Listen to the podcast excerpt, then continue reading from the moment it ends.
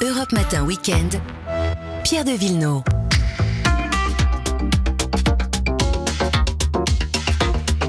Comme tous les samedis matins, juste après le journal de 6h, la santé. Bonjour Anne Le Gall. Bonjour Pierre, bonjour à tous. Aujourd'hui, c'est la journée mondiale de la contraception et malgré toutes les campagnes d'information, un tiers des grossesses en France ne sont pas désirées. Il y a eu 232 000 IVG en 2019.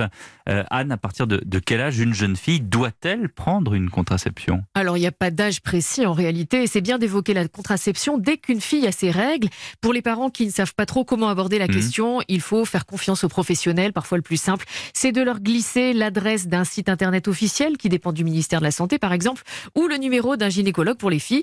Une nouveauté à signaler en cette rentrée, c'est que les moins de 15 ans peuvent se faire prescrire une tr- contraception gratuitement et anonymement, tout comme les 15-18 ans, euh, car chaque année, un millier d'adolescentes de 12 à 14 ans tombent enceintes et les trois quarts de ces grossesses se concluent par une IVG. Mm. La possibilité donc pour ces jeunes filles de se faire prescrire euh, gratuitement en pilule, implant, stérilet, c'est une excellente nouvelle pour le docteur Elisabeth Paganelli. Elle préside le syndicat des gynécologues de France. On va faire une vraie consultation, c'est ça l'avantage. Et en fonction de leurs antécédents, de la prise de tension, du poids, on peut euh, ne pas faire bien sûr d'examen gynécologique, hein, il n'y a pas besoin.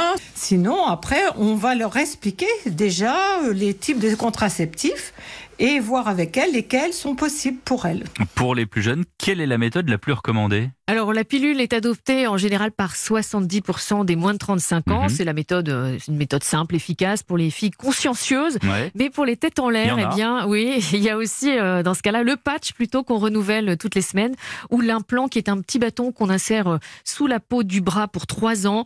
Il y a aussi le stérilet. Ce sont des alternatives efficaces. Bon, et la pilule pour les hommes, ça viendra un jour? Alors c'est pas du tout au point. la recherche plonge clair depuis ça. des années euh, sur des techniques hormonales qui permettraient de bloquer ou inactiver les spermatozoïdes. Mais après 40 ans de recherche, ça n'est pas concluant. Donc pour les hommes, on n'a encore rien trouvé de mieux que le préservatif. Merci Anne Le Gall, à demain pour le bien-être. À demain.